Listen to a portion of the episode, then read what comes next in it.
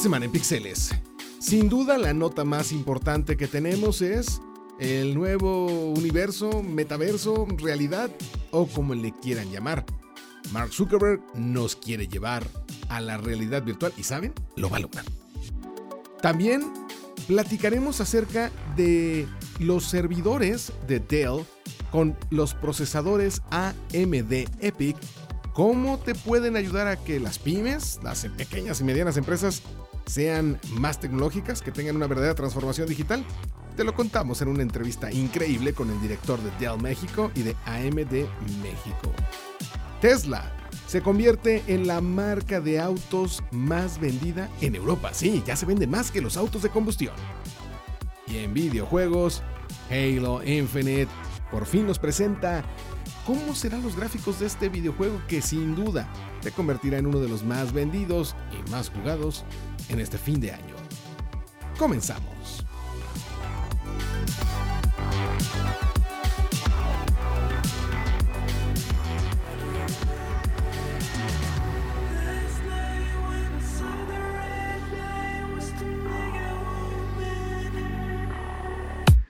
Esto es eh, un momento de tecnología. Esto es Pixeles. Un podcast para hablar de lo último de la industria de la tecnología, cultura geek y videojuegos.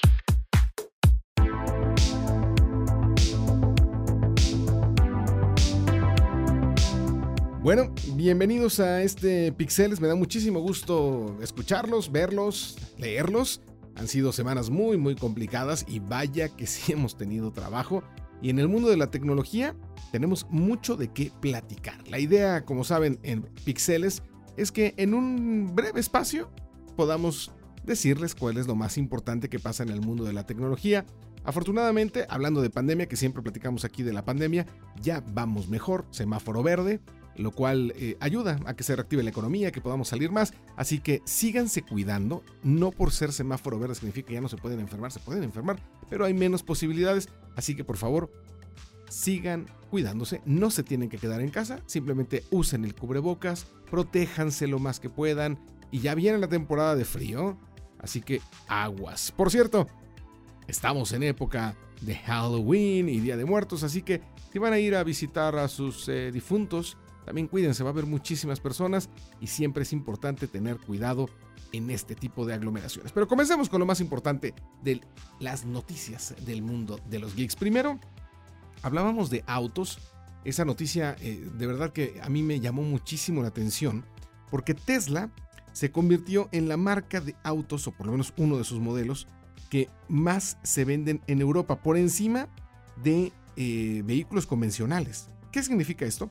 Bueno, superó, por ejemplo, al Volkswagen Golf, para que se den una idea, superó a los Renault, al Renault Clio, el Model 3 o Model 3, modelo 3 eh, de, Tesla, en Europa, bueno, en el último informe que se dio a conocer en el mes eh, pasado, vendió 24.591 unidades, mientras que Clio 18.000, Dacia Sandero 17.000, Volkswagen Golf 17.000 también. O sea, en Europa, más allá del poder adquisitivo, más allá de muchas cosas que permiten que eh, se puedan comprar autos eléctricos, hay mucho más eh, apoyos de gobierno para que si compras un auto eléctrico pagues menos impuestos y muchas otras cosas, está haciendo que los europeos compren realmente vehículos eléctricos. Y Tesla, pues es la mejor opción, es la compañía que sí tiene autos eléctricos con mayor autonomía. En fin, es impresionante. El incremento, el incremento de Tesla, para que se den una idea, para la comercialización del Model 3 fue de 58% comparado con el mismo mes del año anterior. ¿Qué es esto? Bueno, que no es la primera vez que el Model 3 se logra colocar entre los primeros sitios del ranking. En 2019 estuvo solo bajito del Golf, pero hoy, en 2021, ya es el auto que más se vende, el auto en general que más se vende. Yo la verdad es que pensé que íbamos a estar aún eh, muy alejados de que pudiéramos ver que se vendía más un auto eléctrico que un auto de combustión por el precio, eh, por muchísimas otras cosas, pero hoy, si en Europa está pasando esto, ¿qué es lo que se necesita? No es nada más dinero, en Europa eh, no son todos millonarios. No son ricos. El, euro vale más, pero también pagas todo en euros. Tiene que ver con los incentivos gubernamentales. Cuando un gobierno baja los costos, quita impuestos hace infraestructura para que puedas cargar tu vehículo en cualquier lugar, es mucho más fácil que tú quieras comprar un vehículo. Aquí en México hay incentivos, pero bueno, el incentivo más grande que tenemos es eh, vas a pagar menos de la este, tenencia y bueno, no vas a tener que verificar tu coche. No, bueno, gracias Claudia Sheinbaum, que no voy a verificar el coche y seguramente por no verificar mi coche nunca, por eso voy a irme a comprar un Tesla. No, tiene que ver con que me digan, es más, hay un apoyo económico, tú pones tanto y yo pongo tanto, porque tener un Tesla no es lujo, no se vayan con la finta cuatroteísta de que si tienes un auto lujoso es porque eres fifi y tienes dinero y lo que tendrías que hacer para ser realmente feliz es contratar eh, a alguien que te construya una carreta y poner un caballo. No. Tener un auto eléctrico va a ayudar a que dejemos una menor huella de carbono, va a ayudar a que podamos tener una circulación más inteligente, que las ciudades se vuelvan más inteligentes, más rápido, la movilidad va a cambiar. No es nada más que el auto sea eléctrico. En el caso de Tesla es toda la tecnología que tiene alrededor para evitar accidentes, para poderse conectar tal vez con otros dispositivos y hacer una verdadera ciudad inteligente con semáforos, con muchas cosas. Ese es el objetivo de los autos eléctricos. Así que, bienvenida. La, gran venta de vehículos eléctricos en Europa, ojalá en América, ojalá en México. Pudiéramos tener pronto eh, este tipo de, tecnologías que nos ayuden con soporte gubernamental a que se hagan más populares. El presidente de la Unión López Obrador está diciendo que va por el litio, que nos vamos a convertir en el país de litio, que el litio es de los mexicanos. Las baterías de los autos eléctricos, ¿de qué creen que están hechas? De litio. Así que, si en verdad el presidente quiere que este país sea el país de litio, tendría que empezar porque no solamente nos convirtamos en los que van a dar las baterías para lo que no podemos comprar. Tendríamos que ser el país que más autos eléctricos tuviera. Tendríamos que decirle a Tesla, te vamos a dar el litio más barato para tus baterías a Panasonic, que es quien hace las baterías de Tesla, pero me vas a dar un precio preferencial para que mi población se convierta en la primera población que empiece a tener más autos eléctricos porque yo tengo el litio. Esa sería una gran idea. Mientras eso sucede, en Europa están muy contentos y creo que va a haber menos contaminación.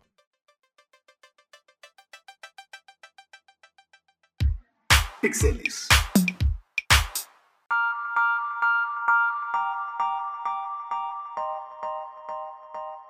Bueno, ahora sí. Nos vamos de este universo, nos vamos de esta realidad. Adiós, Abur, porque ya llegó el metaverso. A ver, primero, el metaverso no es algo nuevo la realidad virtual, la realidad aumentada. Es más, ustedes que me están escuchando seguramente ya han estado en el metaverso. No, no tengo un visor de realidad virtual. Es que no tiene que ver con un visor de realidad virtual. Tiene que ver con algo eh, mucho más simple. Tiene que ver con cómo nosotros como personas convivimos en una realidad virtual de manera eh, con un avatar, pero no solamente socialmente, sino también económicamente. Fortnite, Roblox, que sin duda han escuchado de ellos o juegan en ellos, ese fue el inicio de un metaverso estable. Es un mundo virtual donde tienes un avatar, tienes un personaje en el cual gastas mucho dinero. Gastas dinero para bailes, gastas dinero para ropa, gastas dinero para atuendos, gastas dinero para nuevos personajes. Estás gastando dinero en pixeles, pero eres feliz porque ese avatar, ese personaje te representa dentro de este mundo, te hace más fuerte, te hace más hábil, te permite convivir con otras personas y miren que durante la pandemia eso fue indispensable para mantenerte cuerdo en muchas ocasiones. Los niños, niños de entre 8 hasta menos 6, hasta los 15, 20 años, son personas que están creciendo de una forma natural conviviendo en el metaverso.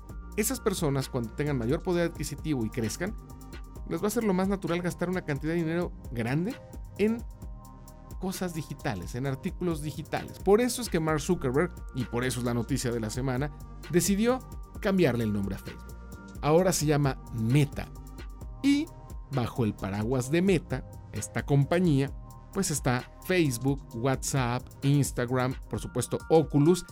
Es un holding, por llamarle así, es lo que les quiero explicar, en el cual van a vivir estas compañías, pero el foco de Facebook, que ahora ya no se llama así, se llama Meta, el foco de la compañía de Mark Zuckerberg es crear estos metaversos más accesibles, que puedas entrar a Horizon, como se llama el metaverso de Facebook, y que ahí puedas interactuar, puedas entretenerte, puedas convivir con tus amigos, pero también trabajar.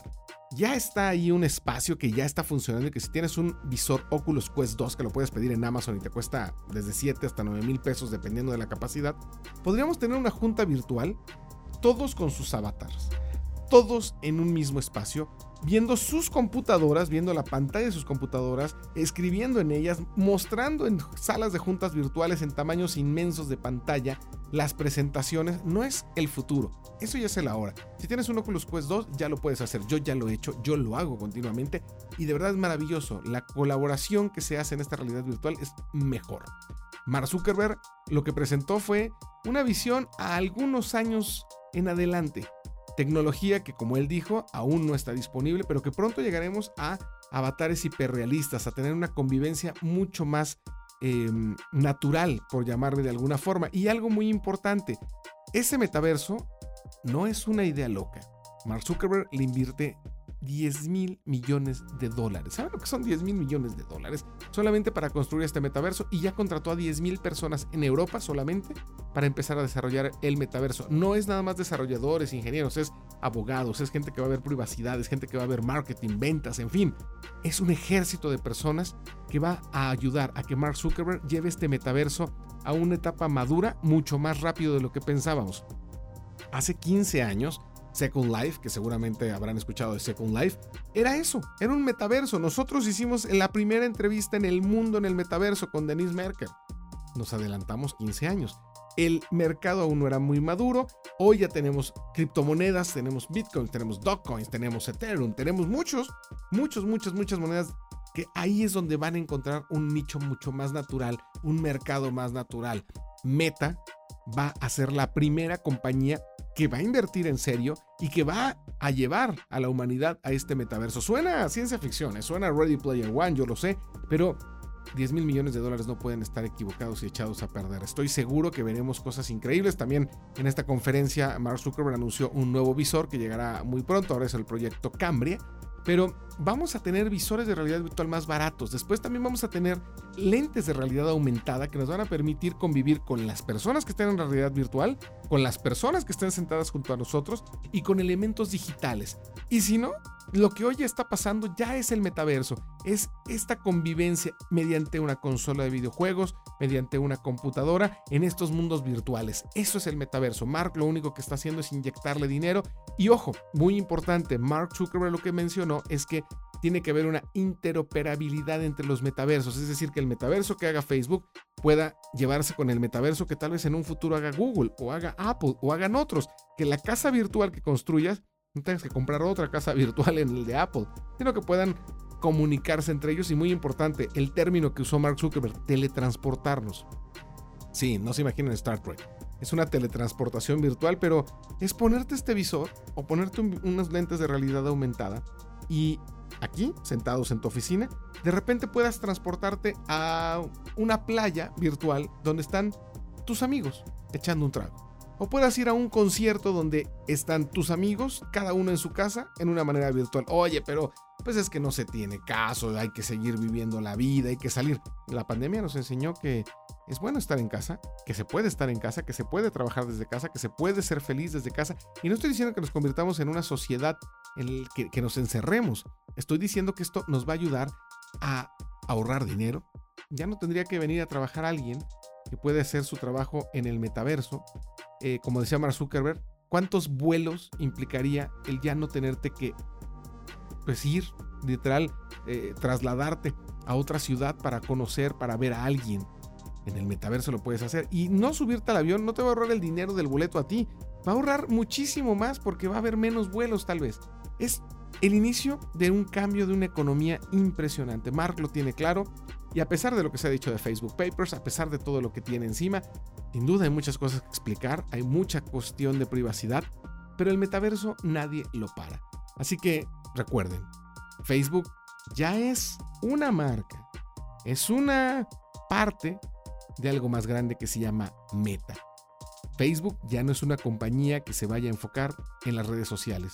Es una compañía que se va a enfocar en desarrollar las realidades virtuales en las cuales tú, yo, todos vamos a acabar ahí jugando, entreteniéndonos, trabajando Y si dices que estoy loco, y si crees que es una tontería, imagíname diciéndote hace 20 años que un día todos iban a tener un teléfono celular en la mano, con lo cual se iban a comunicar escribiendo, no hablando, y que además iban a tener la posibilidad que con un par de clics pagarían todas sus deudas, sacarían dinero e incluso ya no necesitarían la cartera porque pagarían todo acercando el teléfono a una terminal. ¿Suena descabellado? Hace 20 años me hubieran dicho que estoy loco. Así que, Mark, gracias. Pronto nos veremos en el metaverso.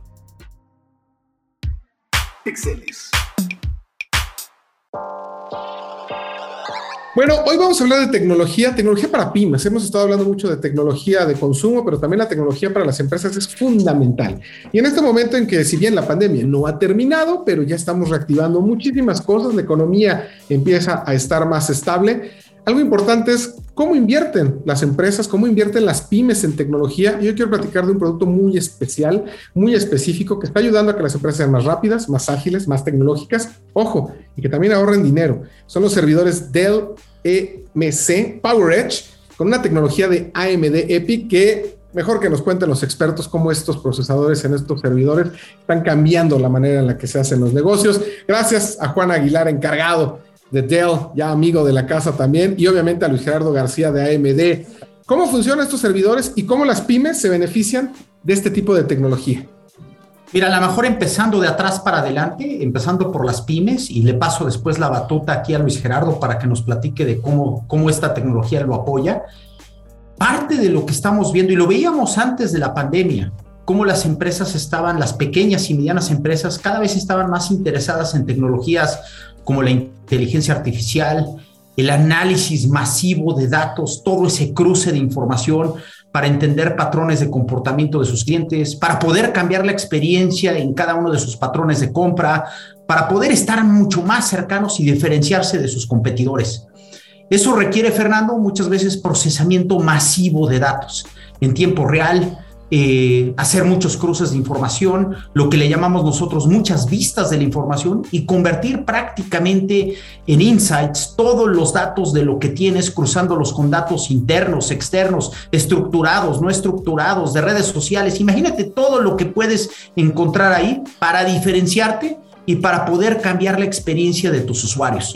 Y en este caso es renombrar y fortalecer la alianza que tenemos con AMD, que nos permite por medio de esta tecnología eh, procesar eh, y, eh, entrarle de lleno a estas tecnologías como las que comenté hace un momento. Yo nada más les quiero decir que la transformación digital debe ayudarte a tu empresa o negocio en dos sentidos. Por un lado, tienes que asegurarte que la, cualquier esfuerzo de transformación digital debe ayudarte a optimizar tus procesos, a reducir tus costos, para que tú puedas tener en el tiempo, después de a lo mejor una inversión inicial, pero con el tiempo tú puedas tener ahorros significativos y eficiencias en tu operación. Y como bien lo decía eh, Juan Francisco, eh, el poder de cómputo es lo que realmente respalda todas las operaciones y hoy con las tecnologías de PowerEdge, eh, con, con procesadores AMD, te ofrecemos eh, tecnología de punta. Hoy estamos hablando del tamaño del nodo del procesador.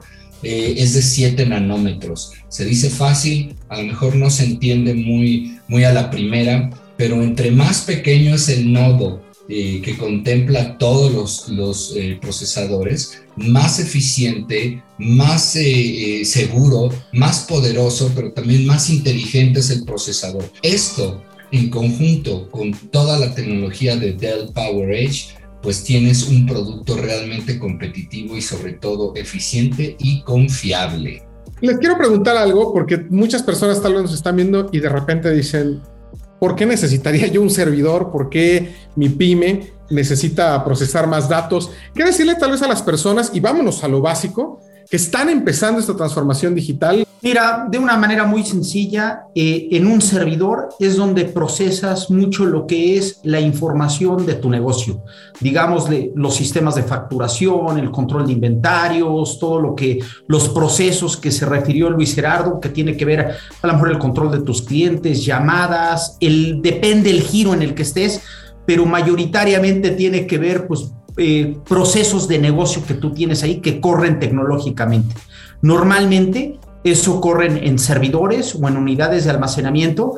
No me voy a meter mucho más allá, pero estamos viviendo ya también un mundo multinube o le llamamos multicloud, donde hay cosas que vas a tener corriendo localmente en esos servidores y a lo mejor otros corriendo en una nube, pero te permite pues todo lo que es la automatización y poder enfrentar de una manera mucho más eficiente y de costo reducido o reduciendo costos todo esto que acabo de comentar. Pues muy bien, pues Juan Francisco Aguilar de Dell y Luis Gerardo García de AMD, muchísimas gracias por estos minutos, por este tiempo. Y nada, vamos a seguir investigando, checando, revisando cómo las soluciones tecnológicas nos pueden ayudar a que esta economía se reactive, se acelere, porque las pymes son sin duda el motor más importante en este país y en muchos otros para que esto suceda. Muchísimas gracias por su tiempo, por esta entrevista.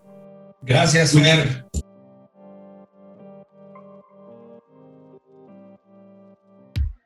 Pixeles.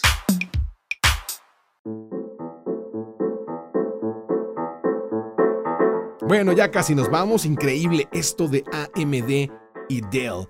De verdad que estos servidores EMC pueden transformar la manera en la que las pymes, en la que las empresas son más productivas. La transformación digital es algo que tenemos que abrazar. Así que enhorabuena a estos, eh, a estos nuevos servidores y que compañías como Dell y como AMD no solamente las están vendiendo por querer hacer dinero, por vender más, no.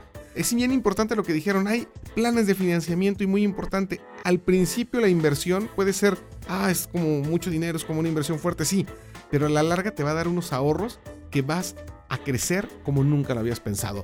Échenle un vistazo si son una pyme a Dell, a los servidores EMC con los procesadores AMD Epic.